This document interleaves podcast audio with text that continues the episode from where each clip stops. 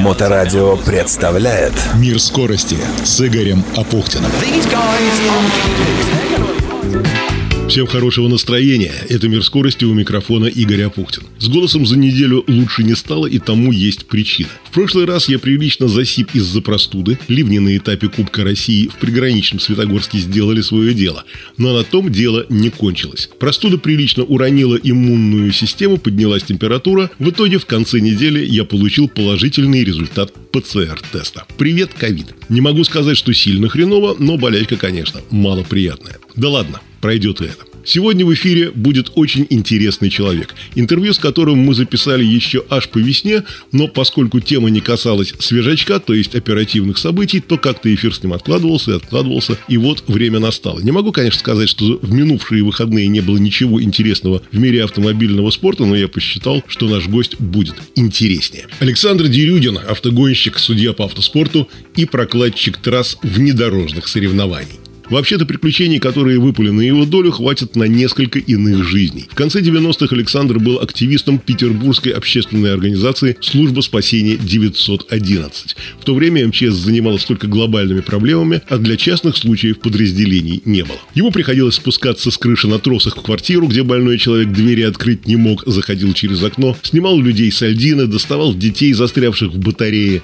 Однажды вытаскивал живую лошадь из канализационного люка. Как она туда провалилась, история умалчивает. Ну, понятно, что все это делал не один, а со своей командой службы спасения. А вот в одиночку в 2016 году ему довелось спасать человека, на которого напал медведь. Октябрь, Северный Урал. Александр готовит трассу для автотуризма в труднопроходимой местности. Прожил в диких условиях полтора месяца, накатал 4000 километров по заснеженной территории. Однажды выбрался из тайги на дорогу между городом Карпинск и поселком Колтын. Дорога грунтовая, там редко кто ездит, и тут дикий крик. Это потом ему охотники рассказали, что человек решил в одиночку на медведя сходить, стать настоящим медвежатником. Хотя в одиночку на мишку не ходят. Но он подумал, что вытащит медведя из берлоги, да положит первым выстрелом. Герой не положил.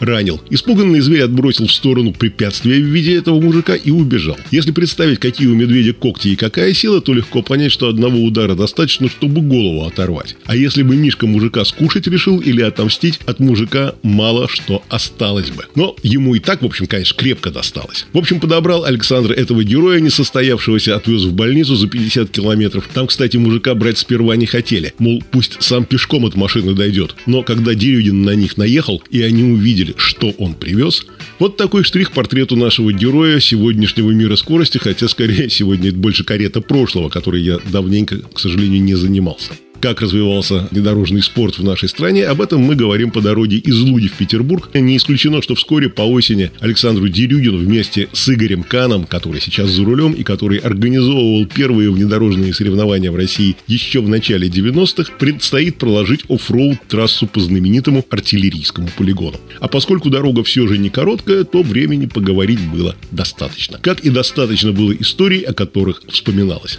Вот у тебя самое крутое скоростное приключение приключение в жизни было какое? Ну, добрый день, во-первых, да. Во-вторых, э, у меня много было разных скоростных приключений. Вспоминается раллийная гонка «Невские огни» в середине 80-х, да, когда прикол этой гонки был в том, что старт команды из трех автомобилей раллийных был по первой машине, а финиш по последней. То есть, условно говоря, на трассу стартовали сразу три автомобиля одной команды. И в зависимости от плотности движения этих трех автомобилей на раллийном участке, на спецучастке, естественно, да, скоростном участке, зависело э, место, занимаемое команде в судейском протоколе. И вот это было интересно, потому что э, у нас стратегия была такая, что первая машина была сильная, вторая была слабая, ну, сравнительно слабая, да, и третий ехал я, который, в общем, задача которого была держаться как можно ближе ко второй машине, да, а первый он как бы показывал траекторию поворотов, потому что когда идешь на хвосте, то четко видно по огням, а это все гонки проходили тогда ночью, Да Чё- еще и зимой, насколько Да, зимой, зимой, ночью очень интересно. Причем много зрителей приезжало прямо на спецучастки, стояли в ночи, там махали руками, жарили шашлыки, грелись у костров. Там едешь и только периодически на трассе дым от этих костров был. Да, Ну так, прикольненько это все было. Вот в голове это сразу всплыло, да, когда мы... Вот именно что по огням, да, ты едешь все время по огням впереди идущего автомобиля. Естественно, все пытались ехать с максимально возможной скоростью, да.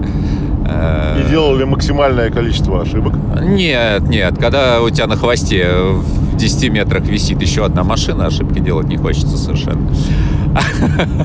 Там все должно было быть четко. Но у нас был хороший тренер, Эдвард Георгиевич Сингуринди. Спасибо ему за ту школу, которая была... А, но это были раллийные Но времена, это были да. раллийные, да. А потом А- ты ушел в тяжелый внедорожный спорт. Ну, а с чего я- вдруг? У меня был большой Land Cruiser, да, который я использовал в домашнем хозяйстве. А когда... Как тягловую лошадку? Да, как тяговую лошадь и как перевозка, там, не знаю, собак, э, стройматериалов и путешествие по России матушке, в общем, и по заграницам. А, Но это, опять же, это в середине 90-х, да. И когда вдруг собралась в Питере тусовка желающих поколбаситься вместе где-нибудь на, по Карельскому перешейку изначально, да, это подтолкнуло меня уйти в оффроуд, в котором я живу уже там, не знаю, больше 25 лет, да. Хотя, в принципе, были и ралли-рейды, я покупал и готовил машину для ралли-рейдов.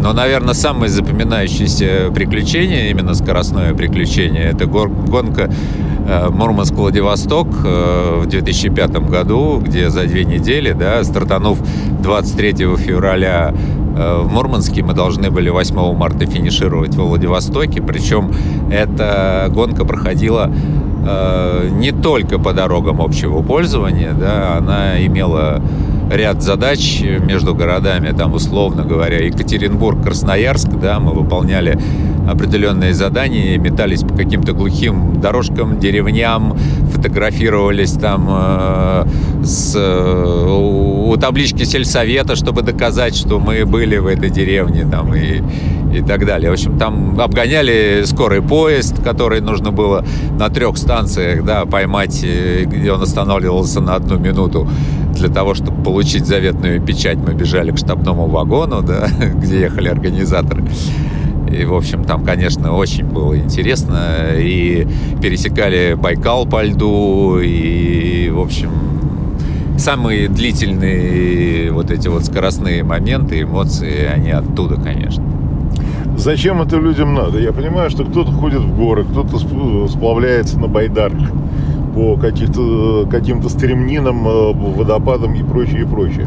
Моторные виды спорта, конечно, обладают своей магией, своей притягательностью. Моторный вид спорта, он э, наиболее доступен, э, потому что у многих есть автомобиль, многие его используют не только для поездок на работу, да, и Ну и по льду Э, Байкала.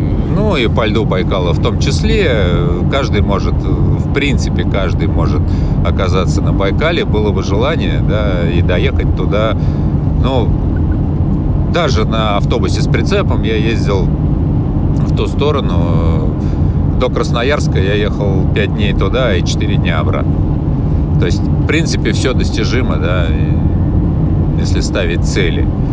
А для чего вообще нужно?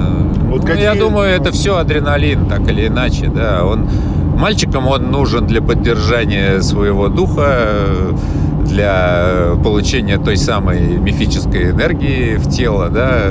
Поэтому кто-то адреналинит на закрытой площадке мототрека, кто-то пытается адреналинить, там, устраивая стритрейсерские какие-то гонки, да, хотя я, конечно, против этого, потому что я считаю, что любые какие-то соревновательные процессы должны происходить на закрытой трассе, да, или хотя бы оцепленной, как во время ралли, ралли, там, да, если ты хочешь там подрифтить, так, пожалуйста, езжай на трек и дрифти, управляя автомобилем в скольжении, незачем э, носиться по заснеженным улицам города и показывать всем что ты что-то пытаешься сделать иное с автомобилем, нежели остальные участники дорожного движения. Вот тут как бы мое мнение таково. Ну правильно, спорт есть спорт, а дорожное движение есть дорожное Да, движение. причем, как э, говорил Эдвард Георгиевич Сингуринди, да, э, это его такое вот было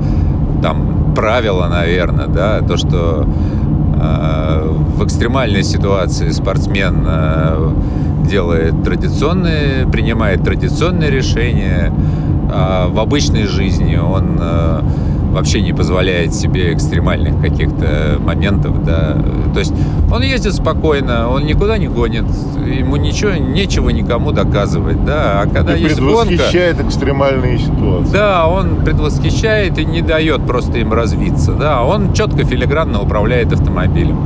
Да, я могу держать там среднюю скорость, условно говоря, выше, чем остальные участники движения, но я этого не делаю просто по причине того, что смысла никакого в этом нет.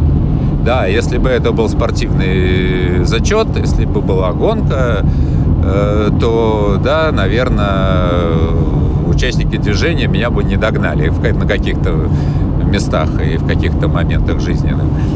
Но так или иначе, даже в экстремальной ситуации нас учили принимать стандартные решения, потому что э, ну, все придумано до нас. В принципе, пилотирование автомобилей, они известны, понятны и отработаны уже многими поколениями гонщиков, да, и что-то придумать свое, и тот же самый дрифт, допустим, да, у нас были трековые гонки, были и подробные гонки, и точно так же мы ложились там боком, практически не касаясь соседнюю машину, э, в попытках ее объехать там, да, и поймать там зацеп какой-то более качественный это все было, и нет смысла это показывать на людях, да, на дорогах общего пользования.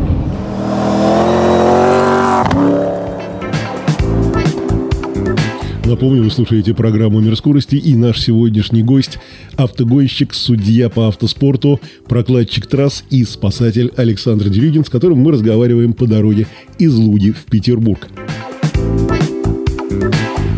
Философия автомобильного спорта в таких дисциплинах, как э, ралли-рейд и трофи-рейд, она несколько иная, но тем не менее это из серии там, где пехота не пройдет, а бронепоезд не промчится. Вот для тебя в чем заключается философия off-road спорта? Ну, тут, опять же, это две немножко разные дисциплины. Конечно. Э, Трофи-рейд – это соревнование на проходимость. То есть, э, образно говоря, это желание доказать самому себе, что ты туда сможешь проехать, и ты достигнешь той точки, которая у тебя стоит в целях. Это- Города Певек. Да. Да, и ты туда поехал, ты не знаешь, что там за дорога. Ты представляешь, что там могут быть болота, могут быть там реки, какие, которые тебе нужно пересечь, да? Это достижение точки Б. А, Которая представляется недостижимой. Да, которая э, в основном многим предоставляется в принципе недостижим. А ты, ты сделал это, you made it, да, ты ее достиг. Это вот трофи-рейды. Ралли-рейды – это скорее э, ближе к ралли, но раллисты тренируются по трассе, они прописывают трассу, да, так называемую стенограмму пишут, где штурман диктует водителю каждый поворот, каждый выброс, каждый трамплин, каждый бугорок. Все известно. И вы соревнуетесь именно на то, как ты качественно прописал трассу, как ты качественно э, выполняешь указания штурмана и как ты качественно ведешь машину. Вот. Э, Ралли-рейды – это гонка в неизвестность. Это свой адреналин, это безумный адреналин, потому что по факту ты не знаешь конфигурации трассы, ты не знаешь, что будет за тем поворотом. Э, Организаторы прописывают не стенограмму, организаторы прописывают дорожную книгу. Это разные вещи. Это просто указание, что на Серии, этом ку- куда ехать Да, и какие на этом- опасные места могут быть. да, на этом перекрестке вы должны повернуть налево и проехать еще 50 километров по степи, там, условно, да? На этих 50 километрах у вас впереди будет три бархана высотой метров по 20-40 тире, одна река с пересохшим руслом, э, которую лучше взять левее. Все, больше информации вы не получите. Либо одна река с бродом, который надо еще будет придумать, как проехать. Ну, нет. Э, На шелковом пути в 2012 году я это видел. Да, да, возможно и такое тоже, да, когда река вдруг стала непроходимой, потому что э, кто-то ее переехал в виде трактора с навозом там или еще с чем-нибудь. Да, а. Ну или лис пустыни отфрезеровал брод так, что потом там садились еще 8. Ну да, да, да, такое тоже было. И было. причем это было и в Коломне тоже. Как-то один раз я участвовал в этом ралли-рейде, да, Коломна, где реально э, в речке было три машины, они стояли обе, ну все три, как бы перегораживая полностью официальный брод. И мы подъехали, я такой глазами тынь-тынь-тынь, а глаза-то уже трофейные. Да, я вижу, что вот там через камышики, там можно проскочить, спрыгнуть, вот здесь можно повернуть, а вот здесь вот через этот бугорок можно выскочить. Ну и, в общем, это все получилось без проблем. Мы сиганули именно так. И, и тот брод был, да, для нас интересен именно и запоминающийся именно потому, что мы тоже сделали это. Ну, придумали как? Ну, То да. есть фактически фантазия э, для гонщика э, в трофи-рейдах и в ралли-рейдах, хотя это разные действительно дисциплины, она играет э, чуть ли не ключевую э, роль э, так что Ну, в трофи-рейдах, да, фантазия нужна, и даже не сколько фантазии, сколько чувства, чувства земли, да. Как, какое место может выдержать машину, какое нет. И чаще всего настоящий трофист никогда не полезет в центр лужи, да, он постарается ее объехать. Если есть такая возможность, да, если нет, конечно, потихонечку он эту лужу будет бороздить и, и то потихонечку, потому что в середине лужи, как на зло, может оказаться торчащий там из-под воды невидимый камень, да, в который можно сильно ударить автомобиль, погнуть там мост или еще что-то. Поэтому все настоящие трофисты, они всегда на бездорожье едут потихонечку. Ралли-рейд э, другая история. Там э, фантазировать не надо, там нужна очень четкая реакция потому что очень большие скорости. Реально надо из машины выжить все, что она может. А на таких скоростях эти тяжелые автомобили управляются, честно говоря, не очень, да, потому что, во-первых, покрытие может быть разное дорожное, да, где-то дождик прошел, стало скользко, где-то грязька, где-то песок какой-то, да, и, соответственно, а, вот эта вечная ловля автомобиля по псевдодороги э, на больших скоростях. Это очень большое напряжение, плюс нагрузки и на позвоночник, и на руки, и на ноги. В общем, ну, опять же, достаточно посмотреть э, видосы там кабины грузовиков, да, которые несутся по этому ну, же да. бездорожью, где там просто непонятно, как они вообще живы, потому что они подпрыгивают на каждой кочке, да, и то, что там баги какая-нибудь сглатывает, внедорожник подпрыгивает легонько, то грузовик взлетает просто э, до отрыва и летит там по 10, 15, 20 метров как бы легко. Вообще-то автомобильный спорт относится к самым экстремальным видам человеческой деятельности, которые характеризуются колоссальными нагрузками на организм человека, на организм экипажа пилота, штурмана и вот эту тему мы продолжаем дальше обсуждать с автогонщиком, судьей по автоспорту, прокладчиком трасс и спасателем Александром Дерюгиным в программе «Мир скорости» каким должен быть уровень физической подготовки экипажа? Ой, это самое сложное, наверное, да. В ралли-рейдах э, очень хорошая должна быть подготовка физическая. Причем э, многие, я знаю, гонщики, они готовят себя специально под каждое соревнование, качаются в зале, плавают в бассейне, на позвоночник делают ряд упражнений для, для поддержания позвонков.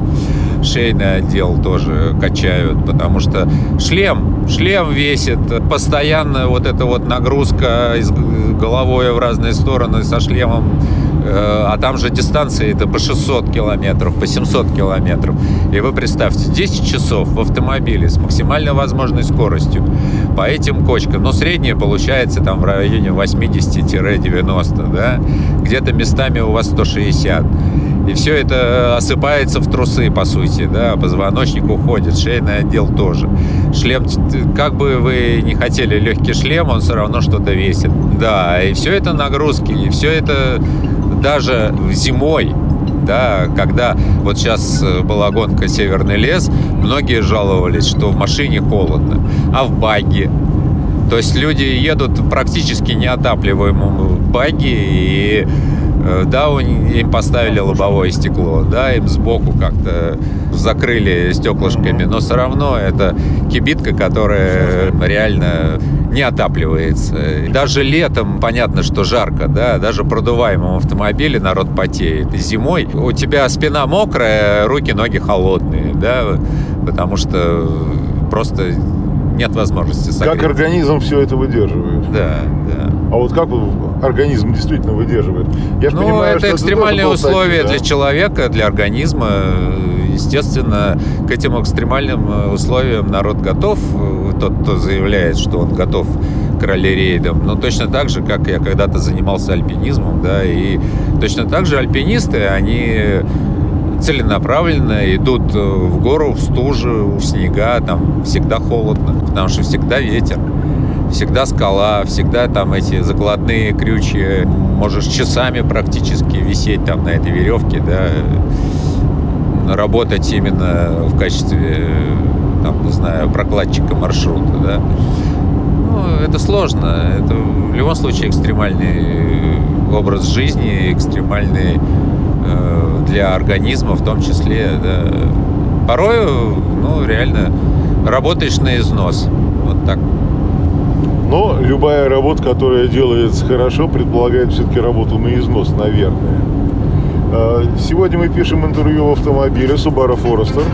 И за рулем у нас Игорь Кан, один из тех, кто организовывал в свое время соревнования по внедорожному спорту. Один из первых, наверное, в нашей стране, кто этим занимался. И э, сегодня мы говорили о том, что, наверное, есть смысл создать новую серию трофи-рейдов, используя Лужский полигон. Насколько это перспективно, вот э, по предположению, насколько сегодня все это надо? Опять же, интерес э, к передвижению вне дороги, он у многих присутствует. Планируется гонка в виде GPS-ориентирования которая доступна и подготовленным машинам, и стандартным автомобилям полноприводным, потому что будут разные категории. И я считаю, что да, Лужский рубеж, он э, вправе существовать и вправе развиваться. Если... Гонка, гонка интересная, интересная тем, что в компактном месте можно сделать интересную трассу, достаточно близко от города получается. Насколько это все сегодня может быть востребовано, потому что раньше, когда э, там в 60-е годы был некий трек, некий стадион, кольцевые гонки, да, это было шоу, народу было много и зрителей, и уж участников, которых там из таксопарков на Волгах допускали за руль, э, тоже было достаточно. Сегодня у нас есть интернет, сегодня у нас есть планета Земля, сегодня мы можем посмотреть Формулу-1 из Бахрейна в прямом эфире, послушать комментарии Виталия Петрова по этому поводу, который сделал свой блог, и с Виталием мы будем обсуждать э, дальнейшие перспективы работы э, с точки зрения видеоблогерства. Э, но с точки зрения прокладчика трасс – что все-таки интереснее сегодня в трофи-рейде? GPS-ориентирование или те самые непроходимые поганые болота, которые вот залез э, и от точки старта до точки финиша у тебя есть э, там 800 метров и 24 часа. На мой взгляд, болото вот так вот, чтобы 8 часов сидеть в одном болоте не нравится никому. Вопрос лишь э, в степени подготовки машины и естественно, часть организаторов ну, подходит к вопросу таким образом, что мы хотим засадить участников, пусть мучаются, да, они хотели тяжелых э, непроходимых дорог, вот вам болото, да.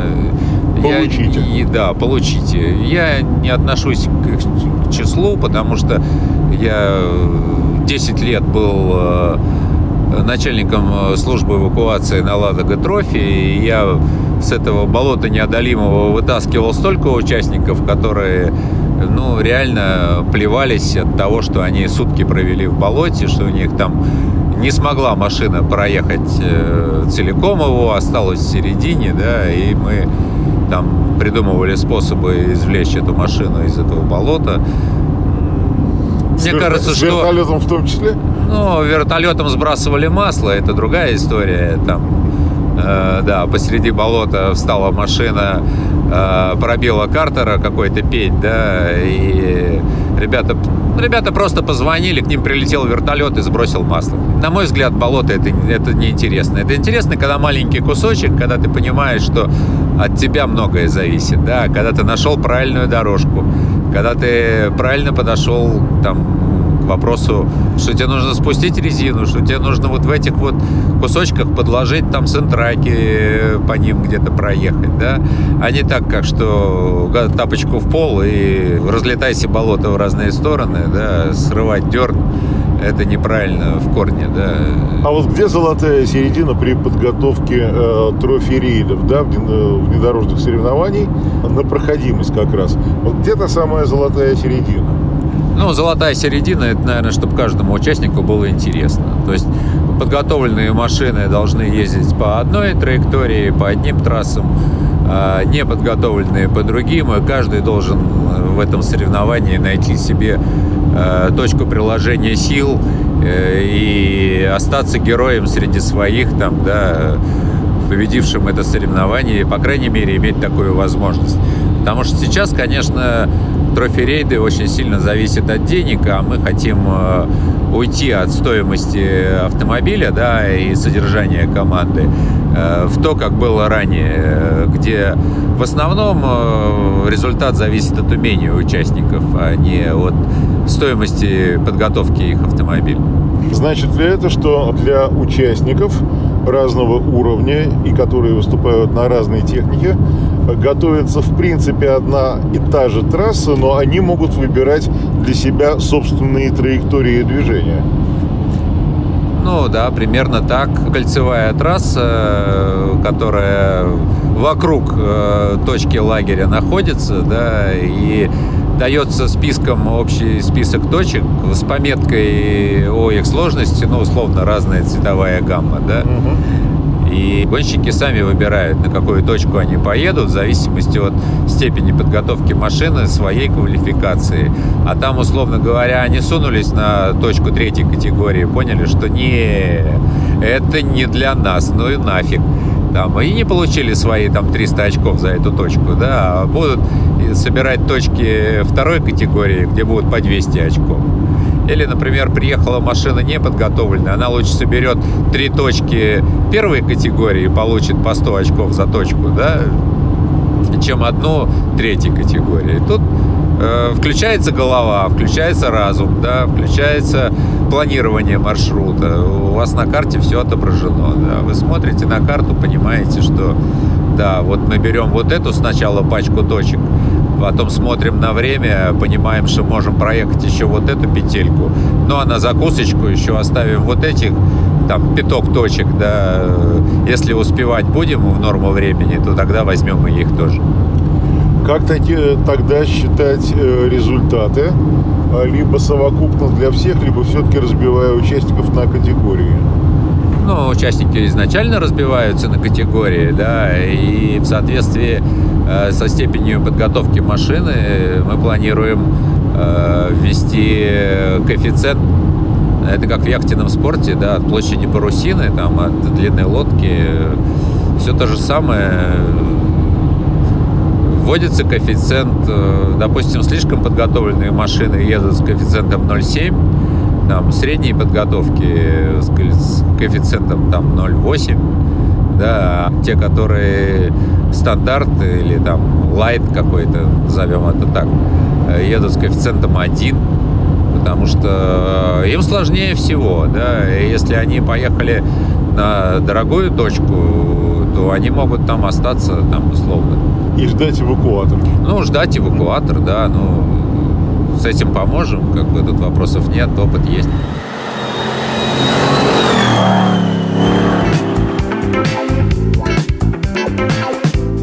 Это была полная версия программы «Мир скорости», гостем которой был Александр Дерюдин, автогонщик, судья по автомобильному спорту, прокладчик трасс, спасатель. И ковид ковидом, но пополнять летальную статистику своей тушкой в ближайшее время в мои планы точно не входит. Так что услышимся через неделю в следующий понедельник в 15 часов в программе «Мир скорости» с Игорем Апухтиным на Моторадио онлайн. Берегите себя. Удачи!